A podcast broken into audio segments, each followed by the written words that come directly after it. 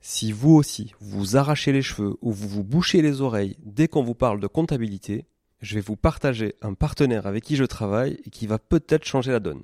Ce partenaire, c'est Ça compte pour moi. Ça compte pour moi, c'est un cabinet d'expertise comptable digital, mais pas que. Pas full digital. C'est un cabinet sur lequel vous avez un accès à un conseiller dédié, un comptable, un expert comptable dédié qui va vraiment vous accompagner de A à Z dans toute la constitution de votre société, mais aussi toute sa gestion, bien évidemment, de la comptabilité, du juridique, du social, du fiscal. Le tout grâce à une plateforme en ligne hyper intuitive qui vous permettra d'avoir en temps réel et en un seul coup d'œil l'état de votre comptabilité. Ça compte pour moi, c'est une vraie équipe hyper réactive qui vous apporte du conseil au quotidien dès que vous en avez besoin. Ils font aussi partie d'un groupe beaucoup plus gros qui s'appelle Compagnie Fiduciaire et grâce auquel vous pourrez avoir accès à un cabinet d'avocats, un cabinet de gestion de patrimoine et plein d'autres services à 360 degrés. Je vous invite à aller visiter leur site sans tarder, ça-compte-pour-moi.fr tout attaché. Et surtout, si vous voulez contacter, partagez le code MONEYTREE au chargé d'affaires parce que j'ai négocié pour vous un mois de comptabilité offert. Leurs tarifs sont hyper abordables et hyper bien placés, c'est sans engagement et les trois premiers mois sont satisfaits ou remboursés. Bref, je ne peux que vous conseiller de tester et vous serez franchement pleinement convaincu. Bonjour tout le monde et bienvenue sur Money le podcast qui vous parle d'investissement et de finances personnelles au sens large et sans tabou. Je suis Julien Calamotte, investisseur passionné et auteur du livre à succès S'enrichir grâce à l'immobilier. J'avais envie de partager ma façon d'investir, forcément, mais également de découvrir avec vous de nouvelles façons de faire fructifier notre argent. C'est pourquoi j'ai créé ce podcast pour y recevoir des invités qui nous partagent leur savoir et leurs expériences en toute simplicité. J'espère sincèrement que les échanges que je vais avoir avec l'invité du jour vont permettre d'enrichir vos connaissances autant que les miennes. Je vous souhaite une excellente écoute.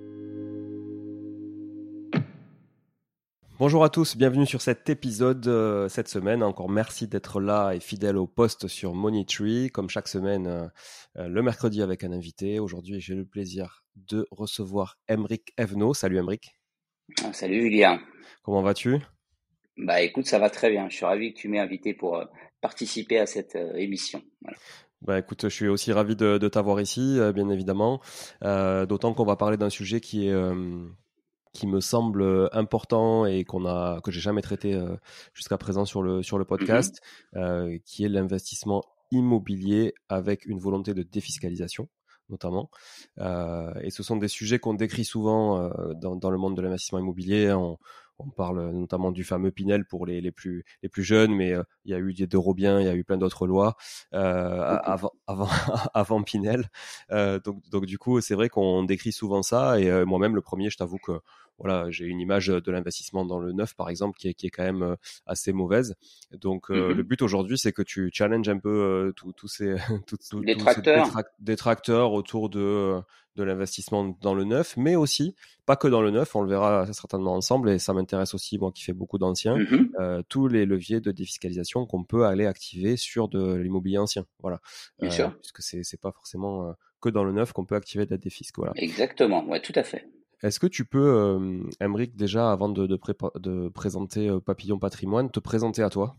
Et qui tu es et quel est ton parcours? Alors évidemment, alors Émeric Evno, moi je suis cofondateur de Papillon Patrimoine. On a créé la structure maintenant il y a plusieurs années. Auparavant, moi j'ai occupé différentes fonctions euh, de business développeur euh, dans le digital notamment, mais toujours sur l'immobilier. Donc j'ai travaillé chez seloger.com par exemple. Euh, j'ai travaillé également euh, au sein de BFM Business où j'étais le directeur de BFM Imo et je m'occupais de toutes les verticales on va dire, lié au business, BFM Bourse, euh, euh BFM IMO notamment. Donc c'est là que j'ai commencé à acquérir mes premières compétences, on va dire, en immobilier. J'étais moi-même investisseur immobilier euh, au départ, donc j'avais vraiment une appétence pour ça. Et puis je me suis formé au fur et à mesure au métier de la gestion de patrimoine et j'ai quitté euh, la société donc Altis, hein, qui possédait BFM, RMC, etc., euh, pour fonder effectivement euh, ma propre structure Papillon Patrimoine. J'ai d'abord intégré eh bien une structure qui faisait effectivement de la gestion de patrimoine pendant quelques années pour me former avec cet objectif de le, créer notre propre structure avec une volonté d'aller plutôt sur le côté digital, c'est-à-dire qu'effectivement le métier du conseil en gestion de patrimoine et de l'investissement immobilier, souvent c'était la personne qui se déplaçait avec sa mallette le soir chez les gens L'idée, c'était vraiment de le faire pour le coup à distance, en apportant beaucoup d'éléments euh, de présentation, puisqu'effectivement la visio le permet aujourd'hui. Alors le Covid nous a un peu devancé, puisque finalement, il nous a mis en marche forcée, mais je pense que c'est pas plus mal, puisque ça a éduqué les gens à la pratique euh, de la visio. Donc effectivement, on peut maintenant euh, faire des rendez-vous à midi, à 14 heures, quand ils sont chez eux, au bureau et à distance. Donc le vrai objectif, c'était vraiment ça. Mais on a une vraie comment dirais-je, une vraie euh, compétence sur le marketing, euh, le digital. Et la volonté, c'était aussi d'apporter de la bienveillance dans ce métier. Tu l'as dit toi-même, euh, c'est un, le neuf est assez décrié. et c'est souvent là qu'on a du levier fiscal. Donc l'idée, c'était aussi de dire, bah, on peut faire des bonnes choses. Il suffit de choisir les bons produits et les bonnes opérations parce qu'elles existent. Mais ça nécessite de faire attention pour différentes raisons, parce que quand on utilise du levier fiscal sur ce type d'investissement, il faut faire attention à la situation de la personne, à sa tranche marginale d'imposition. Euh, et puis donc, c'est des mécanismes bien particuliers qu'on ne peut pas faire n'importe comment. Et je pense que les dérives qu'on a connues, elles viennent surtout, effectivement, de personnes qui n'ont pas euh, utilisé le bon levier fiscal et qui n'en avaient finalement pas besoin. Donc l'idée, c'est d'abord euh, de dépoussiérer le métier et le parcours vient de là, en fait. Hein, effectivement, avec c'est sûr une appétence pour l'investissement immobilier puisque investisseur moi-même et puis une envie aussi euh, ouais d'apporter de la bienveillance parce que c'est ce que je fais euh, euh, au quotidien dans le conseil en tous les cas. Voilà ok Bon, très clair. Alors, ce que je te propose, c'est qu'on, je vais faire un peu le, le client test. Donc, je, je, j'arrive, j'arrive sur le site de Papillon Patrimoine, je me, je me connecte au site et je, je, je paye beaucoup d'impôts.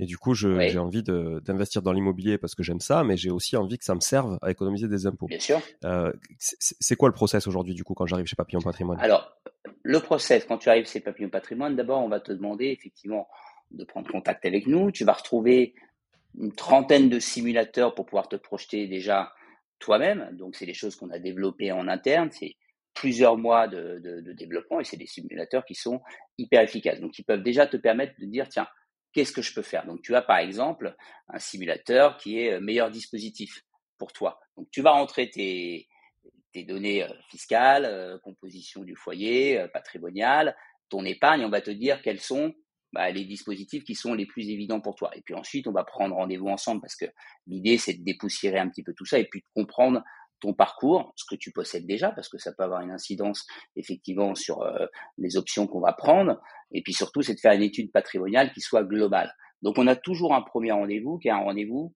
voilà, pour discuter, échanger, nous présenter un petit peu plus et expliquer comment on travaille, mais surtout prendre un maximum d'informations sur toi, sur ta situation et puis surtout sur tes objectifs.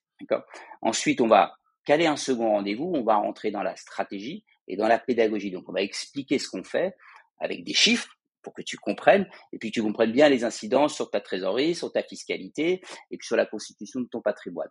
Si on valide la stratégie ensemble, ben dans ces cas-là, on va se positionner un autre rendez-vous, on là va te présenter des projets que l'on a, nous, qui correspondent à la stratégie qu'on s'est fixée. Donc, c'est un parcours qui est en trois étapes. Quand tu arrives sur le site, tu as de l'information, tu peux déjà te renseigner, mais l'idée, c'est que tu prennes contact avec nous pour qu'on puisse discuter, que tu rencontres un consultant, moi ou un autre, hein, de toute façon. Voilà. Mais vraiment, cette idée-là, c'est en trois temps. Découverte, pédagogie, projet. Si tu valides le projet, ben dans ces cas-là, derrière, on va t'accompagner sur tout ce qui va être la partie financement, puisqu'on on a du, un service de courtage euh, en interne jusqu'à la mise en location. Donc, on fait de la gestion locative également avec des partenaires. Donc, l'idée, c'est de te border partout et puis tes déclarations d'impôts futurs, voir les arbitrages que tu pourras faire sur ton logement. Parce qu'effectivement, quand tu es dans la défiscalisation, tu peux te permettre de faire des arbitrages à un instant T. Revendre, poursuivre la location. Donc, il y a plein d'optimisations à faire. Et souvent aussi, euh, c'est quelque chose qui est mal compris. Mais si tu veux, Julien, je, pense que ce qui est intéressant aussi pour tes, euh, tes auditeurs, c'est de comprendre l'historique de toutes ces lois et pourquoi elles sont là. Tu vois Parce mmh. qu'effectivement, on entend parler de Pinel, tu l'as dit tout à l'heure, tu as cité euh, Robien, mais il y en a d'autres. En fait, c'est très ancien puisque ça date du début du siècle dernier. Donc, 1913, tu as la première loi, on va dire, euh, qui te permet de défiscaliser, parce que de l'impôt, on en paye depuis euh, euh, des milliers d'années, hein, ça date de l'Antiquité, mmh. l'impôt. Hein. Bon, en tous les cas, en France, effectivement, on a créé la loi monument historique 1913 qui te permettait, si tu achetais un bâtiment classé à l'inventaire des monuments historiques, d'avoir des économies d'impôt. D'accord? 1913, ça date. Tu as ensuite, dans les années 60, la loi Malraux, Donc là, effectivement, du nom d'André Malraux, intellectuel et homme politique, premier ministre premier ministre des Affaires culturelles, donc premier ministre de la Culture, qui a mis en place effectivement la loi Malraux qui permet puisque tu avais les centres-villes qui étaient complètement dégradés avec des beaux bâtiments, puisque les centres-villes, souvent, il y a de très beaux bâtiments en pierre, etc., mais qui étaient désertés dans les années 60, puisque on leur préférait la périphérie des villes, tu vois, ces villes nouvelles où on construisait des pavillons, etc. Donc, il y avait un problème, effectivement, sur ce patrimoine-là. Donc, deuxième loi de défiscalisation, vous euh, achetez des immeubles dans les centres-villes dégradés, vous avez une défiscalisation. Puis, fin des années 80, la production de logements, jusqu'alors, était faite par des institutionnels. J'entends par là que les promoteurs construisaient des opérations immobilières, des assureurs, des banques, des foncières achetaient le bâtiment, ce qu'on appelle en bloc, et derrière faisaient de la location à des particuliers, tu vois. Donc effectivement, ils jouaient leur rôle moteur euh, d'acheteurs de production de logements. Et donc les promoteurs, ils n'avaient quasiment qu'un seul client, c'était les institutionnels. Toi, moi aussi, euh, bien évidemment, les particuliers mais c'était surtout de la vente en bloc. Et c'est vrai qu'il y a eu une désertion de ces institutionnels à la faveur effectivement euh, euh, bah, de l'immobilier tertiaire notamment, et puis euh, la possibilité avec la mondialisation d'aller faire des investissements ailleurs. Et donc cette désertion des institutionnels fait que l'État se dit qu'est-ce qu'on fait? Parce que là, qui avait acheté les logements des promoteurs? Oui, il y a des particuliers qui achètent ça et là des logements, mais le gros du besoin, puisqu'on a un déficit de logements, il faut en créer plusieurs centaines de milliers par an qui va le faire? Et donc, c'est là que sont nées ces premières lois de défiscalisation en disant, bah voilà, tu es un parti, tu es un foyer fiscal, tu as des revenus, tu vas investir, on va t'octroyer bah, un avantage fiscal, parce que comme ça, tu vas soutenir la production de logements neufs. Et donc, se sont succédés effectivement tout un tas de dispositifs, Ménurie, euh, Périsol, euh, le Robien, euh, effectivement, le Cellier, qui est venu corriger pas mal d'erreurs du Robien, puisque dans les critiques qu'on a sur euh, le Pinel aujourd'hui, elles viennent finalement du, du Robien. Donc pourquoi? Parce que le Robien, tu pouvais acheter du neuf n'importe où en France, tu avais de la défiscalisation. Mais sauf que quand tu achètes en périphérie, à 50 km d'une métropole, bon, la demande locative est pas là. Donc si tu veux, il y a eu des déconvenus. Le CELI est arrivé, on a recentralisé sur les grandes villes, et euh, l'Île-de-France, par exemple. Donc vraiment des zones tendues. Donc c'est lié, euh, puis après tu as eu la loi du flot, puis tu as eu le Pinel qui est arrivé effectivement en, 2015-2016, maintenant ça commence à dater, qui va se poursuivre en 2024, c'est même quasiment le plus long euh, aujourd'hui, et qui est finalement euh, la continuité de toutes ces lois de défiscalisation avec, sur le Pinel, une recentralisation encore plus forte. C'est-à-dire que là, vraiment, pour le coup, tu que 5% du territoire qui est, qui est éligible. Donc, en tous les cas, une chose est sûre, c'est que quand tu fais un Pinel, tu le fais forcément sur les zones tendues et tu es sûr et certain que ton logement euh, sera loué. Donc, voilà un peu l'historique. Est-ce qu'on peut, est qu'on peut s'arrêter justement sur le Pinel, qui est la, finalement la, loi la plus connue, on va dire, du, du commun des mortels aujourd'hui dans la défisque, dans le neuf en tout cas. Euh, est-ce que tu peux nous expliquer quelles sont les conditions d'un Pinel euh, Qu'est-ce qu'on peut y trouver Surtout les erreurs à ne pas faire et qui justement font que le Pinel est décrié aujourd'hui. voilà, nous en dire un petit peu plus sur toute, toute cette, ce dispositif. Alors, le Pinel, en gros, tu achètes un logement neuf dans une zone tendue, bien sectorisée, tu le mets en location à destination d'une résidence principale pour un locataire, et tu as le droit donc à une économie d'impôt qui est calculée sur le prix du bien. Aujourd'hui, il y a deux Pinel. Donc, tu as le Pinel normal et tu as le Pinel Plus. On va partir sur le Pinel Plus. Pinel Plus, tu as droit à 2% du montant du prix du bien, frais de notaire inclus, en économie d'impôt annuelle. Qu'est-ce que ça veut dire? T'achètes un bien packagé 200 000 euros avec les frais de notaire dans le neuf, qui, je le rappelle, sont à 2%. Donc, tu as 4 000 euros d'économie d'impôt chaque année pendant 9 ans. Mmh. Donc, 9 ans, tu vois, 9 euh, et 9, 18, 18, 18, 36, tu as 36 000 euros finalement d'économie d'impôt sur la durée de ton investissement.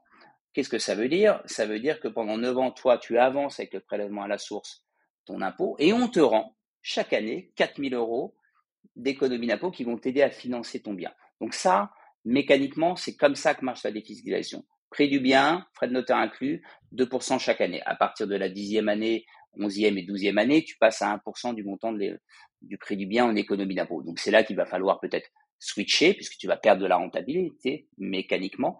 Euh, voilà. Après, euh, les conditions, si j'ose dire, au-delà du fait que tu puisses investir, donc tu as la capacité d'endettement, c'est effectivement derrière que tu as des loyers qui sont plafonnés, d'accord?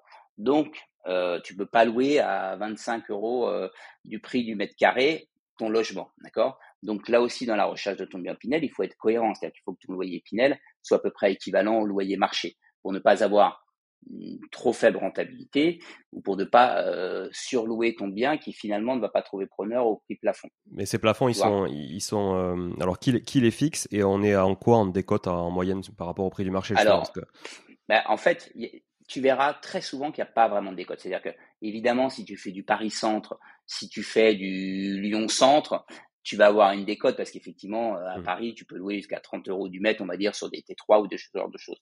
Quand tu vas, euh, par exemple, euh, sur l'île, ouais, c'est à peu près équilibré. C'est-à-dire que tu es en zone A, le plafond, le prix au mètre carré en zone A, c'est 13 euros. Sur l'île, tu es à peu près à 13 euros du mètre carré. Tu vois, je te donne un exemple. Euh, Rennes, tu es en zone B1, tu es à peu près à 10 euros du mètre carré euh, prix plafonné. Tu pas beaucoup plus sur le loyer marché, on va dire, dans l'ancien. D'accord? Donc, finalement, tu retrouves un équilibre assez juste des prix. Et tu verras que cette cartographie, enfin cette, euh, on va dire ces, ces, ces plafonds sont déterminés par l'État, d'accord? Tu as la zone A, hein, Lille, euh, zone A bis plutôt, Paris, centre, voilà. zone A, bah, tu vas retrouver Lille, tu vas retrouver Bordeaux, tu vas retrouver Lyon, puis zone B1, tu vas retrouver Rouen, tu vas retrouver Rennes, voilà, tu vas retrouver ce type de, ville. Donc effectivement, il faut que tu fasses attention aussi par rapport à la rentabilité de ton investissement. Tu vois, entre Lille qui est en zone A et qui a les mêmes prix au mètre carré que Rennes qui est en zone B1, bah, tu as bien compris qu'à Rennes, euh, tu allais euh, avoir plus d'efforts d'épargne à faire et tu allais avoir moins de rendement. Donc notre métier aussi, c'est d'expliquer euh, ces secteurs et puis surtout, c'est d'aller chercher sur du Pinel des secteurs qui sont en transformation. Je m'explique. si tu fais un Pinel à Paris, tu as tout faux parce que effectivement tu vas être sur des prix au mètre carré dans le neuf autour des 14 000 euros. Si c'est pas 15, 16, si c'est dans les arrondissements vraiment très bien, et t'es plafonné euh, 17 euros du mètre. Donc, mmh. Évidemment, tu n'as aucune rentabilité, puis tu n'as même pas de rentabilité sur la défiscalisation, parce que la défiscalisation aussi est plafonnée à 5500 euros du mètre carré. Donc, tu vois, tous ces critères-là, on les connaît pas. Donc, quelqu'un qui te dit, ouais, j'ai fait un Pinel à Paris, c'est nul. Bah oui, c'est nul, mais fallait pas le faire. Euh, à Paris, j'ai envie de te dire, fais un petit ancien si tu as envie de faire un petit ancien. Puis après, à Paris, on peut digresser, mais est-ce qu'il y a vraiment euh, pour Paris du rendement locatif? Bah non, ça coûte tellement cher d'acheter à Paris entre les frais de notaire élevés, les prix au mètre carré, même si tu as des loyers plus forts, finalement, tu n'as pas de, de, rendement. Donc, tu dois, tu dois comprendre avec ton client c'est quoi ses objectifs. Si ça n'est que la réduction d'impôt, moi, je vais l'arrêter tout de suite et tout le monde chez nous va l'arrêter pour dire la réduction d'impôt, c'est bien. Avoir du levier fiscal, on va pas s'en priver si on peut l'utiliser. Mais d'abord, on fait de l'immobilier et d'abord, on fait de l'investissement locatif. Donc, l'idée, c'est de conjuguer rendement et défiscalisation pour faire au mieux. C'est ça. Ouais, c'est très intéressant ce que tu dis. Euh, c'est un truc que j'avais écrit d'ailleurs sur mon, sur mon bouquin, sur un chapitre sur le neuf. Euh, effectivement, si le moteur, c'est que la réduction d'impôts, t'es pas considéré comme un investisseur en fait. T'es pas en train de faire un investissement immobilier, tu es en train de chercher une astuce pour réduire ton imposition, ce qui est complètement différent parce que tu pourras accepter ça comme tu pourras accepter autre chose. Il faut quand même avoir une. Ce que tu dis et ce que je pense euh, aussi que je, enfin, je te rejoins là-dessus, c'est qu'il faut une mmh appétence certaine au monde de l'investissement immobilier ou au moins au monde de l'immobilier et avoir envie d'investir dans l'immobilier. Exactement, avoir envie d'investir en immobilier. Après, ce que je dis souvent à mes clients, c'est que le neuf, euh, voilà, c'est une autoroute en fait. Qu'est-ce qui peut se passer sans logement neuf? Tu es sur des zones tendues. Tu as un logement qui est bien meilleur que ce qu'on peut trouver dans l'ancien, pour différentes raisons. Tu as effectivement euh, peu de charges, c'est neuf, donc c'est quand même quali. Euh, ascenseur extérieur, ascenseur qui va jusqu'au parking, tout est sécurisé tes factures d'énergie, toi, en tant que locataire, elles vont être très faibles, tu vois, parce qu'effectivement, euh, euh, tu consommes pas, tu chauffes même pas aujourd'hui sur du neuf, t'entends pas ton voisin, c'est quand même plutôt pas mal, tu sais, quand tu es dans l'ancien, moi j'ai de l'ancien aussi, hein, et donc euh, je vis dans de la vieille pierre également, bon, bah, quelqu'un appuie sur l'ascenseur dans les parties communes, on entend l'ascenseur, tu vois, sans compter les coûts, etc. Mmh. Dans le neuf, t'as pas ça, tu te dis, tiens, en fait, je vais pas avoir de travaux pendant 15 ans, de vrais travaux, sur la copropriété. Donc, mon rendement locatif, je le connais au départ et finalement, je le connais aussi dans la durée. Tu vois Donc, effectivement, pour des personnes qui ont envie de ne pas s'embêter avec des travaux, euh, d'avoir des surprises, parce qu'une copropriété qui, au bout de sept ans, appelle des travaux parce qu'ils ont décidé de ravaler euh, l'immeuble, bon, bah, dans le neuf, tu te poses pas ce genre de questions. Ça me coûte 200 euros par mois, ça me coûte 150, ça me coûte 300, ça dépend de ce que tu veux faire. En gros, d'efforts d'épargne, bah, je sais que pendant les 15 prochaines années, ça va pas me coûter plus, tu vois. Et puis même avec l'évolution des loyers dans le temps, je vais même faire du gain euh, derrière. Donc le neuf, ça sert à ça. Oui, tu vas faire de l'économie d'impôt, oui, il n'y a pas grand-chose à faire pour économiser tes impôts. À un moment, quand tu te payes plus ou que tu es bien payé, bah, tu vas payer ton impôt. À un moment, euh, tu vas pas faire des fausses déclarations. Donc, il n'y a pas 36 000 positifs. Il y a le plan épargne retraite, si tu veux, mais tu vas stocker de l'épargne. Donc, c'est autre chose. Quand tu fais de l'investissement locatif, tu vas avoir du levier fiscal. Et en plus, c'est même pas toi qui vas rembourser en partie, c'est ton locataire qui va rembourser et tes impôts. Donc, il faut déjà bien comprendre comment ça marche. Et puis, je pense que euh, il y a plein de Pinel euh, réussis, il y a plein de celliers réussis, des gens qui ont fait des celliers au début 2010 à Bordeaux avec des prix au mètre carré à 3000 euh, du mètre ou à Lyon où tu étais dans les mêmes ordres de prix. Aujourd'hui du neuf, des logements récents qui sont sortis de terre en 2013-2014 dans le cœur de Lyon ou dans le cœur de Bordeaux, je te laisse imaginer les prix, tu vois, bien plus élevés. Et tu as eu en plus un gain fiscal derrière. Donc, les opérations Pinel ratées, bah, on dit beaucoup que c'est, on décrit beaucoup, mais moi je demande à ce qu'on me les présente. Alors oui, parfois on va te donner l'exemple de quelqu'un qui est euh, qui gagne 200 000 euros par an, donc qui paye 50 000 euros d'impôts. Il est sur une tranche marginale d'imposition à 45% et il a fait un Pinel à Valenciennes et c'est raté. Bah, en fait, oui, c'est raté. C'est raté parce que d'abord, quand tu as une TMI à 45% tu fais pas de Pinel. Pourquoi? Parce que euh, tu fais de la location nue. Donc tu sais le mécanisme euh, de la fiscalité foncière. Quand tu es en mmh location nue, bah il n'y a pas d'amortissement possible. Euh, tu vas mettre en face euh, bah, toutes tes charges, mais sauf qu'à un moment tes loyers vont monter dans le temps, tes intérêts d'emprunt vont diminuer. Et quand tu es sur une TMI à 45, bon bah tu vas payer 45% de fiscalité sur ton bénéfice foncier. Donc ce que tu as gagné d'un côté avec le Pinel, tu l'as gommé de l'autre par rapport à ta TMI. Et tu disais que c'était c'était plafonné aussi. Donc du coup, est-ce qu'il peut lui être sujet à ce plafond justement? Oui, alors c'est plafonné le Pinel au plafond des niches fiscales à hauteur de 10 000 euros, d'accord? Donc tu peux pas défiscaliser plus de 10 000 euros en Pinel. Mais j'ai envie de te dire, euh, tu fais pas un Pinel quand tu as une TMI à 45. Ouais. C'est tout en fait. T'en fais pas en fait. C'est pas fait pour toi. C'est pas fait pour toi parce que le gain fiscal que tu as d'un côté, il est gommé de l'autre par euh, la fiscalité foncière que génère ton bien. Et très vite, finalement, au bout de 4, 5 ans, 6 ans, tu vas générer un peu de bénéfices fonciers. Donc, tu sais, c'est important d'avoir cet équilibre-là entre le, la fiscalité foncière que tu vas générer et le levier fiscal et l'économie d'impôt que tu as.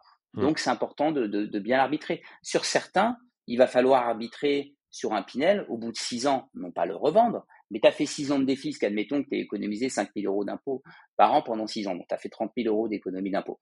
Bon, bah évidemment, au bout de cette septième année, si tu génères trop de bénéfices fonciers, bah c'est là qu'il faut switcher sur un régime en meublé, par exemple. Tu peux switcher du Pinel et faire du meublé à l'amortissement derrière. Donc, c'est aussi un avantage quand même parce que tu peux cumuler les deux dispositifs. Et quand tu arrives en meublé à l'amortissement, tu reprends la valeur de ton bien euh, de l'époque. Et donc, tu vas pouvoir amortir encore 25 ans supplémentaires alors que tu as déjà eu 6 ans de défisque. Tu vois, C'est intéressant ce que tu dis. Donc, euh, bon, tu as, un 6 ans incompressible si jamais tu veux effectivement aller jusqu'au bout. Parce que sinon, il se passe quoi? Si tu si arbitres à 4 ans, tu fais quoi? Tu rembourses du coup le. Eh oui, tu rembourses les avantages fiscaux euh, que tu as perçus. Sauf si, euh, par exemple, tu as connu une période de chômage de toi ou ton conjoint si vous avez acheté à deux, sauf si tu es en invalidité. Enfin voilà, il y a des le décès, oui, c'est une des clauses de sortir du mmh. Pinel. Bon ben voilà, effectivement, quand tu décèdes, bon, il n'y a pas d'histoire, il n'y a pas de sujet. Bah oui, tu as des même, clauses. Même si alors si, l'un des deux décède, par exemple, tu achètes en indivision, l'un des deux décède, tu peux sortir ou quand même l'autre ouais, tu peux ah, oui, oui, non non, tu peux tu peux sortir puisqu'effectivement, on part du principe que vous avez acheté à deux et qu'à un moment quand il y a un décès, tu ce que je veux dire par là, c'est que l'administration fiscale elle va pas t'embêter avec ça. Bonjour, mon mari est mort. Euh, bon voilà, je suis obligé de revendre l'appartement. Enfin, ma vie bascule, etc. Bah oui, euh, on va pas venir. Tu vois, à un moment, c'est, on peut aussi faire du cas par cas sur ce genre de choses. L'administration fiscale, elle est pas bête. Euh, donc c'est des hommes et des femmes derrière qui ont un peu d'intelligence et de compréhension. Donc il y a toujours des possibilités de sortir s'il y a une raison particulière. Mais je vais te donner un exemple, Julien. Moi, quelqu'un qui me dit, euh, je paye 7000 euh, euros d'impôts euh, chaque année, voilà, j'ai envie d'investir, j'ai envie de capitaliser, ok, très bien. Par contre, dans trois ans, je m'en vais. Ah bon, vous allez où? Bah, j'ai un projet d'aller travailler aux États-Unis. Bon, bah, le Pinel, il n'est pas fait pour toi. Hmm. C'est simple parce que effectivement, dans un an, euh, tu seras livré dans un an, un an et demi. Euh, tu vas défiscaliser un an plus tard. Bah, quel est l'intérêt? Il faut aussi que ce soit des gens qui soient fixés sur le territoire. Donc là, on va plus privilégier bah, du meublé ou de la colocation notamment. Là où le neuf a un avantage, pour revenir là-dessus, c'est que quand tu es à l'étranger, tu es dans du neuf. Bon, bah, tu sais que pendant 15 ans, il va rien se passer. C'est hyper attractif en termes de location. Donc, des T4 dans le neuf en colocation près des facs et près des grandes écoles, ça se loue comme des petits pains. Donc, à l'étranger, par exemple, bah oui, euh, ça va se faire tout seul. T'as pas de travaux, tu n'as même pas besoin de participer aux réunions d'AG, tu as mis un gestionnaire en place, tu vas capitaliser tout seul, tu vois. Donc voilà un des avantages aussi du neuf euh, là-dessus. Mais toujours pareil dans le conseil, d'abord on étudie le projet. Où tu vas, où tu veux aller, qu'est-ce que tu veux faire, pourquoi tu veux le faire. Et puis si tout colle, eh bien dans ces cas-là, on monte un projet ensemble.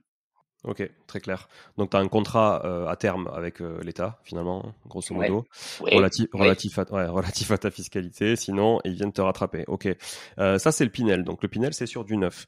Qu'est-ce qu'on peut faire sur de l'ancien? Parce que moi, j'ai quand même une appétence euh, certaine pour, pour l'ancien. Le cachet, tu parlais de pierre. Euh, bon, nous, dans, dans à, Toulouse, par exemple, on a, on a de la brique, euh, ce qu'on appelle la brique foraine, tu vois. J'aime bien tout, tout ce, la, pierre, la pierre à Lyon, j'aime bien aussi. Enfin, tu vois, j'aime bien, j'aime bien tout, bien sûr. ça. Ou la pierre à Paris, voilà. ou l'osmania à Paris, c'est très beau aussi. Bien sûr. Exactement. Et donc, moi, j'aimerais qu'on, que tu nous parles un peu de, du Malraux et de tout ce qui est, de tout ce qui est monument historique aussi. Voilà. C'est quelque chose qui m'intéresse beaucoup. Alors, Malraux, monument historique.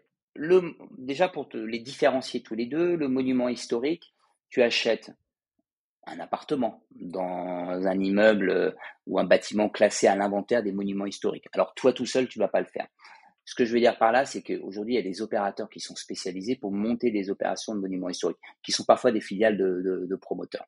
Donc, qu'est-ce qu'ils font? Ils vont acheter euh, euh, le domaine une, une, surintendance du roi euh, à Compiègne, tu vois, qui était un bâtiment à côté du château de Compiègne, etc.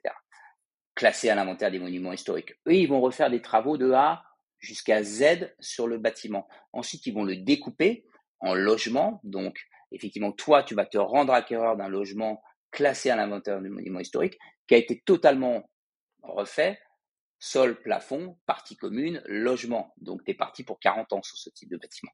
Eh bien, à ce titre, tous les travaux qui ont été réalisés sur le logement et la copropriété avec ta cote-part, bah, tu vas pouvoir les déduire de ton revenu. Je te donne un exemple. Tu achètes un T2 dans ce beau château. Tu as euh, un T2 à 300 000 euros. Tu as 280 000 euros de prix du bien qui sont des travaux. tu as seulement 20 000 euros de foncier. Bon, bah, ces 280 000 euros de travaux, tu vas pouvoir les déduire de ton revenu sur 4 ans, par exemple. Donne un exemple. Donc, euh, on va prendre des comptes, euh, on va prendre, des comptes euh, pour l'exemple. Tu as 100 000 euros de travaux à déduire chaque année pendant trois ans, tu gagnes 200 000 euros. Bon, bah, tu vas dire, ta déclaration fiscale, bah, je gagne plus, je gagne toujours 200 000 euros, sauf que j'ai fait 100 000 euros de travaux au monument historique. Donc, ma fiscalité va se calculer seulement sur 100 000 euros de revenus et non plus sur 200 000. Donc, tu as des gains ça vient diminuer ton revenu, Ça vient diminuer ton revenu imposable. Ça vient diminuer ton revenu imposable. Et donc, mécaniquement, si tu es sur une tranche à 45 et que je viens t'enlever 100 000 euros de tranche à 45, bah, tu as fait 45 000 euros d'économie d'impôt. Si tu fais ça pendant 4 ans, tu fais 180 000 euros d'économie d'impôt en te rendant propriétaire d'un logement que tu devras mettre en location. Alors, je précise, le monument historique, c'est des Rolls-Royce que tu achètes. C'est des très beaux produits. Tu as une durée de conservation de 15 ans à date de signature de l'acte. Donc, si tu signes, par exemple, en 2022, que le bien est livré en 2025, bon, bah, finalement, tu peux le revendre 12 ans plus tard. Mais c'est plutôt dans un esprit de conservation. C'est-à-dire qu'il faut à la fois, effectivement, avoir une vraie velléité euh, de, de, de, de, faire de l'investissement immobilier dans de la belle pierre, avoir envie d'avoir du patrimoine français dans son escarcelle. Et puis, effectivement, le gain fiscal est tellement fort que mécaniquement et quoi qu'il arrive, tu fais une bonne opération. Donc là, tu achètes de la vieille pierre classée dans les monuments historiques. Le monument historique, il peut se jouer n'importe où. Tu peux être au milieu de nulle part, mais si c'est un château classé, voilà. Bon, l'opérateur n'ira peut-être pas. On parle de, on parle de d'immobilier classé, pas inscrit au monument historique. Il hein. faut vraiment que ce soit classé. Alors, alors, ouais, alors non, si c'est inscrit à l'inventaire des monuments historiques. Euh, ah, si c'est inscrit, euh, ok, voilà. même inscrit. Ouais, ouais, d'accord. Ouais, inscrit, inscrit. T'es pas obligé d'avoir le château, euh, effectivement, si c'est. Mais bon, voilà, encore une fois, pour que il y a des promoteurs qui vont, par exemple, des opérateurs qui vont pousser pour que tel bâtiment soit inscrit parce qu'il est valeur. Donc on monte un dossier, ça prend plusieurs années hein, de, le faire valider, tu vois. Oui, parce qu'ici Balzac a vécu, euh, que c'est remarquable, etc. C'est pas dit que ça marche. Si l'opérateur voit que ça marche pas, il va pas le faire, euh, tu vois. Et, si je suis déjà moi propriétaire euh, d'un bien dans un immeuble qui est inscrit au monument historique, par exemple, est-ce que je peux, bah, en, activant des travaux, ah ouais, je peux faire ça? Oui, oui, non, non, tu peux faire ça, effectivement. Tous travaux réalisés sur le monument historique, effectivement, sont déductibles de tes revenus, que tu sois en accession ou que tu sois en, tant qu'investisseur, d'accord? Euh, Voilà, il faut, il faut qu'il soit pour le coup, il faut qu'il soit classé. Alors après, il y a des règles si c'est pour faire des travaux. Je pense que tu n'as pas tous les travaux qui sont éligibles. D'accord? Il faut que tu regardes quels sont les travaux qui sont éligibles. Parce que si c'est pour refaire un coup de peinture chez toi, euh, je suis pas sûr que ce soit euh, éligible. Donc, tu vois, il faut vraiment regarder en détail ce qu'il est de ce qu'il de, de, ce qu'il n'est pas. Et puis surtout, les travaux au monument historique, tu le sais, c'est les architectes des bâtiments de France qui vont les encadrer. et puis c'est certains artisans. Donc c'est des travaux qui sont à la fois qui sont relativement coûteux, d'accord? Mais bon, tu as effectivement un logement parti pour 30 ans. C'est plaisir. Au final, quand, quand, quand tu investis de toute façon dans les centres, dans les centres historiques des villes, etc., l'ABF, tu l'as tout le temps quand même. Euh, il a toujours un mm. droit de regard quand tu es en secteur sauvegardé, même à l'intérieur de chez toi. Donc au final, euh, que ce soit inscrit ou pas inscrit, il, est quand même là. Donc autant, autant qu'il y ait un levier. Et euh, alors, question, parce que tu voulais... attends, question encore sur les monuments, sur les monuments historiques, ça m'intéresse beaucoup. donc je te pose cette question, c'est pas une question par hasard, c'est parce que donc moi je suis propriétaire dans un immeuble qui est inscrit au monument historique. Donc c'est voilà, c'est un vieil hôtel particulier. Euh, mmh par exemple, on doit rénover toute la copro. Est-ce que la copro peut bénéficier aussi d'un avantage fiscal? Parce qu'il n'y a pas de revenus en face. Alors, alors la copro, euh, oui, mais tu peux quand même déduire les travaux que tu fais de ton revenu.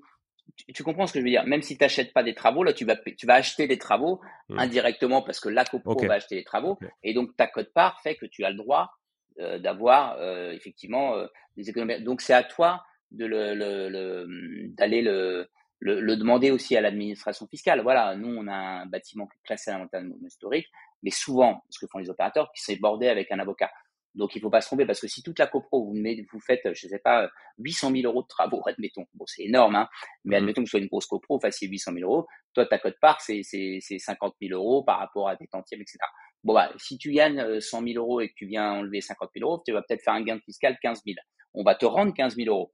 Donc il faut que ce soit propre et bien fait sur le plan de l'encadrement, euh, on va dire, euh, juridique de ton opération. Donc je pense que moi, je me rapprocherais d'un avocat euh, là-dessus pour border, si la copro veut vraiment réaliser des gros travaux, pour voilà, lui expliquer, bah voilà, on, est un immeuble classé à l'inventaire des monuments historiques, il faut qu'on fasse, je sais pas moi, la toiture, il y en a pour 70 000 euros, 80 000, 150 000, est-ce qu'on peut bénéficier d'avantages fiscaux derrière?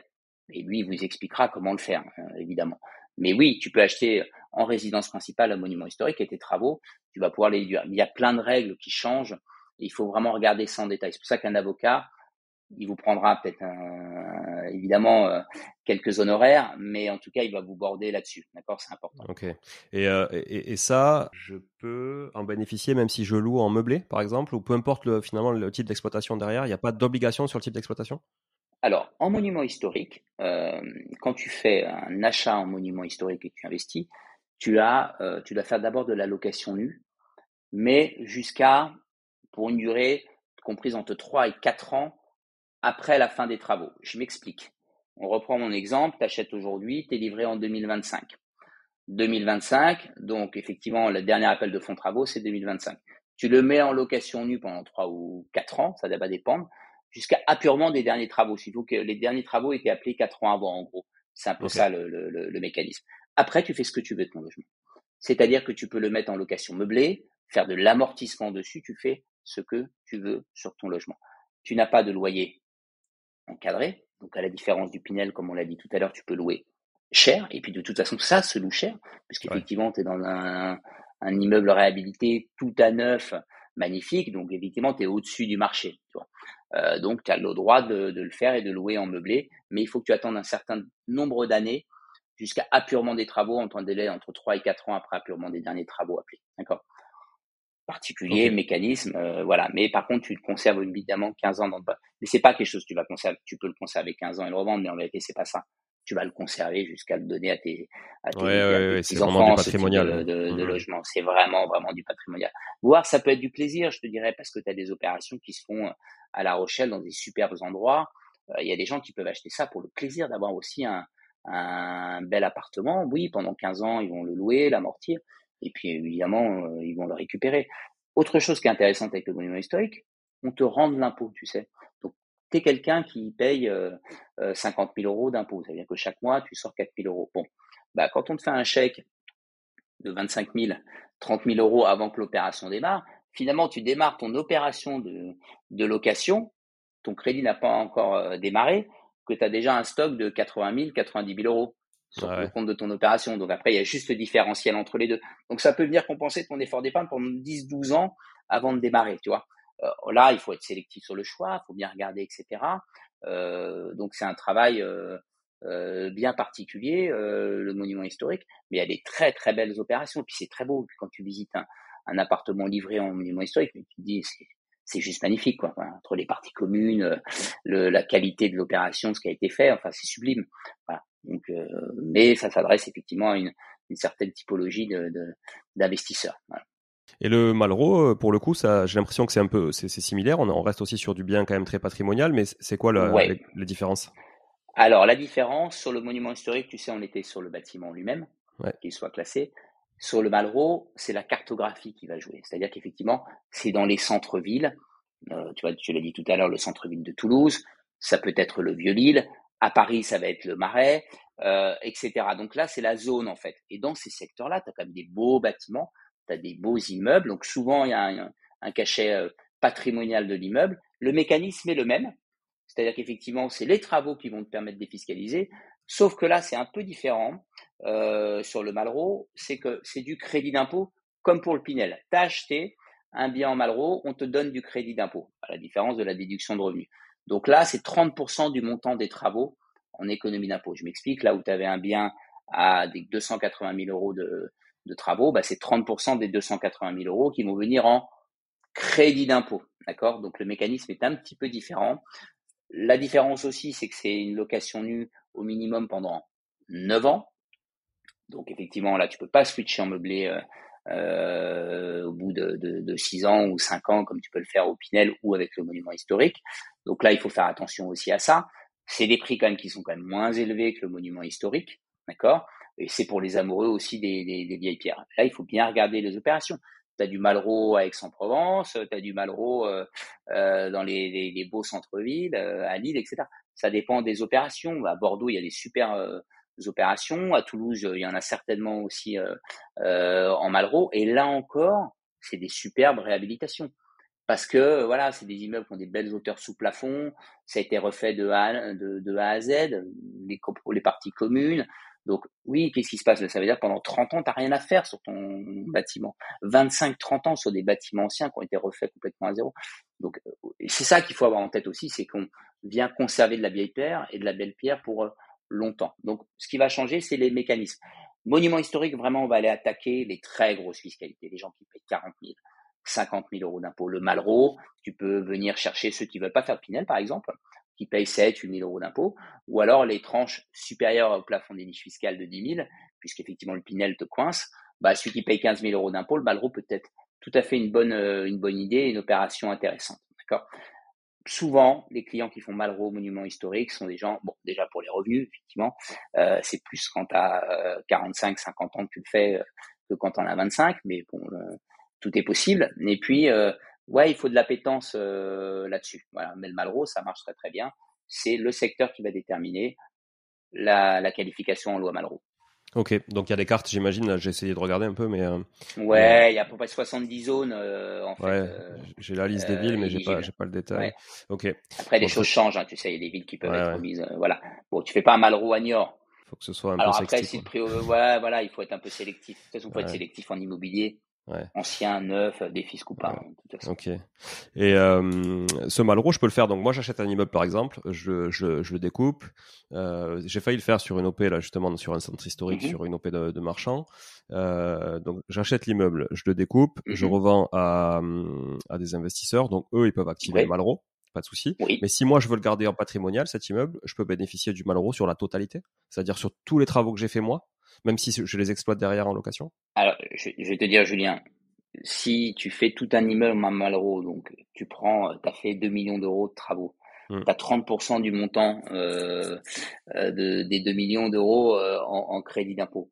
Bon, bah, si tu payes pas 900 000 euros d'impôt par an, je vois pas là, tu n'as pas de gain fiscal. Tu vois, à un moment, il y a une espèce de logique, c'est-à-dire qu'effectivement tu, tu, peux avoir parce que tu as peut-être une vision euh, aussi euh, très euh, parisienne du sujet, mais tu peux faire du Malraux sur un immeuble à 300 000 euros. Tu vois ce que je veux dire?